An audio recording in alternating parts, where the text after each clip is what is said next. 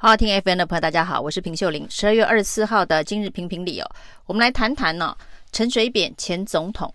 当蔡英文总统呢不愿意处理陈水扁前总统因为保外就医的尴尬处境哦，居然可以当起广播主持人哦，每个礼拜有一次开讲。那现在呢，也可以去上其他的节目当起名嘴哦。他今天上了这一个。是网络视频节目黄光芹的新闻不芹菜哦，接受专访，在这个节目当中呢，大谈蔡英文的论文门了。当然，陈水扁呢，现在是已经几乎没有任何的政治影响力了。那而现在呢，纠缠着蔡英文论文门不放的，大部分是深绿的独派人士啊。那以彭文正为首的深绿独派人士，继续的紧咬蔡英文的论文门。而当起名嘴的陈水扁呢，也大谈特谈蔡英文的论文门呢、哦。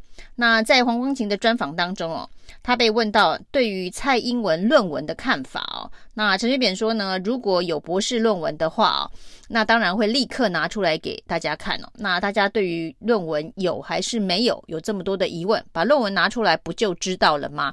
他虽然没写过博士论文，但是他以一般人的。角度来看这件事情哦，能够拿到博士，写出博士论文，这是这一个光宗耀祖的事情。当然，立刻应该要把论文拿出来啊。那如果弄丢了，那那当然另当别论了。但是弄丢了，应该也是蛮好申请的。那他也特别证实了，就是坊间一直在传闻呢，就是前国策顾问呢，就是已经。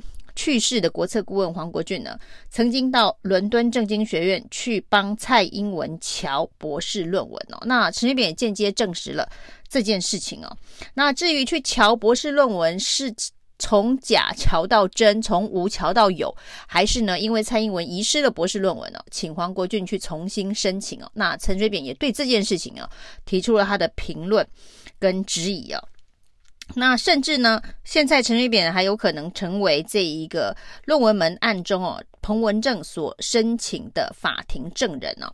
因为黄国俊的这一段说法呢，其实陈水扁已经在今天的广播节目以名嘴身份呢、哦，间接证实了。所以未来在法庭上面，如果他真的被当成证人，而法官愿意传唤陈水扁当证人的话，那这一段呢，可能会成为。法院的这个公诉文书当中的一段呢，就是呢，曾经有前国策顾问黄国俊到伦敦政经学院去帮蔡英文处理论文的事件。那从陈水扁从广播主持人到这一个名嘴哦，甚至现在可能成为法庭上面的证人哦，这些难堪的处境。纠缠着蔡英文的论文哦，这是谁造成的？这就是民进党蔡英文造成的。由于呢不敢得罪这个残余的这个深绿的独派的扁派扁系的势力哦，蔡英文放任陈水扁呢保外就医期间趴趴走，现在几乎是没有他做不到的事情了。他也许担心陈水扁会爆更大的料，或者是呢？呃，挺扁人士呢会对民进党反扑。其实以现在蔡英文这一个全面执政所掌握的权力来讲哦，应该不至于还担心这一个扁系残余的这个政治势力会影响到民进党的政权呢？那为什么不认真好好的处理陈水扁的问题，而放任他这样子呃到处扮演不同的角色，主持人、名嘴，甚至是法庭上面的证人哦？那这些荒谬的场景哦，就是一个犯了贪污罪的前总统哦，还可以到处爬爬照，做他想做的事情，说他想说的话。那用的是保外就医的名义哦。那保外就医这四个字，现在已经是完全被当成是一个特权笑话了。就是你要有特殊的权利，你的保外就医可以做的事情的解释范围会非常非常的宽哦。像陈水扁这样主持人、名嘴以及法庭证人都有可能哦。那这些难堪的场景搭配着蔡英文论文门的喧嚣哦，真的是一个非常荒谬的黑色闹剧哦。那当然呢，这个黑色闹剧除了陈水扁的状态之外哦，这个贪污前总统的状态之外哦，就是呢，台湾社会居然能够容忍。这样的事情在眼前不断的上演，在眼前跑来跑去哦，那甚至都已经杀到了总统的论文门的门前了，蔡英文还能无动于衷哦？那这到底是一个什么样子的一个执政维护政府公信力的一个坚强意志啊？真的是非常的奇特。所以我们可以看到呢，这个政府到底还有多少公信力哦？我们来看这个莱猪公投，反莱猪公投失败之后哦，赵浩康只不过讲了一句哦，这个高雄啊，这个不同意反莱猪的人最多，那这个赢了同意票二十万票，那全台湾加一加就是赢这二十万票，所以等于是高雄人让台湾人吃莱猪了。那这样子的一个评论呢，当然是。在这个数据的解读上面之后，附加了他自己的个人意见哦。那理论上应该算是合理评论的范围啊。不过，民进党整个党跳起来说这是羞辱高雄人，也让大家看得蛮傻眼的。那明明莱猪在民进党的眼中呢，是在科学标准之下非常安全的食品哦。那所以这到底羞辱两个字是怎么冒出来的？那除了这件荒谬的事情之外哦，那在立法院里头呢，这两天在吵的是这个修宪委员会。那修宪委员会呢，现在大概提出了七十五个修宪案哦。那修宪的程序最后的一关，当然就是所谓的公投哦，就是修宪公投。那我们在这一次十二月十八的这一个公投的选举当中呢，才刚刚把公投绑大选这件事情给否决了。那民进党。提出修法，其实这这件事情大概也有三阶段啊。一开始呢，公投要绑大选是民进党坚持的，而且当时还说呢，这个是民主的胜利，降低了门槛，然后呢又跟公大选绑在一起哦，所以未来的公投的投票率可能都会很高哦。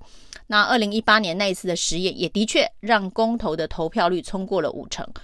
那之后呢，看到公投投绑着大选投票率会冲过五成，于是民进党呢立刻修改，就是公投不得绑大选。那在野党呢，国民党提出了要绑大选这样子的一个选项，推翻民进党修法所说的要跟大选推脱钩。那没想到呢，这个不同意票还是多过了同意票，也都没有过，呃，同意票没有办法过二十五趴的门槛。于是呢，现在的规定是公投不能绑大选。那公投不能绑大选这件投这一个公投案，才在几天前，五天前。才让民进党呢动用了花了将近一亿的预算，全台湾两千场的宣讲，那告诉大家说，如果公投绑大选会造成选务上面的复杂度，而且人跟事应该要分开的投票，那大家可以想见，二零一八年那一场公投绑大选的灾难，就是呢要一边投票一边开票等等哦，选务的灾难等等。这些呢，才正讲的口沫横飞，而且呢，得到了民进党想要的成果，就是呢，公投未来是不能绑大选。但是在这一场这个修宪委员会的协商当中哦，我们突然发现，民进党推出的方案是要把这个修宪公投案跟接下来呢，二零二二年年底的九合一大选绑在一起。于是，修宪公投案在民进党的规划里头是要跟大选绑在一起的。那不是人跟事要分开吗？不是说这个如果公投案跟这个大选绑在一起，会造成选务的困难，会大排长龙，造成这一个选举的秩序大乱吗？那这个公投的。修宪案哦，就公投的委员会现在提出的修宪案是将近七十五个案，那七十五个案里头可能有针对同样条文的，所以呢，七十五个提案当中，最后会演变出几个修宪案，现在不确定哦。那七十五，如果呢有三十个修宪案，三十个条文要修，那就叫做三十张选票。你要针对每一个条文去表达你个人对于这个宪宪法的这个意见。假设七十五案最后整合出来几个案子，就是会有几个公投案。那现在民进党突然又说要这一个绑大选了，五天前才刚刚用这么。极端的公投方式否决掉公投绑大选的可能性，结果现在提案告诉大家说，这个修宪公投要跟年底的九合一大选绑在一起哦。那在现场呢，这个郑丽文跟钟嘉宾为了这件事情也吵了起来哦。那钟嘉宾还说呢，这个修宪案代表这个政党提出的这一个案子啊，那交给全民的复决哦，那在选举当中是比较负责任的。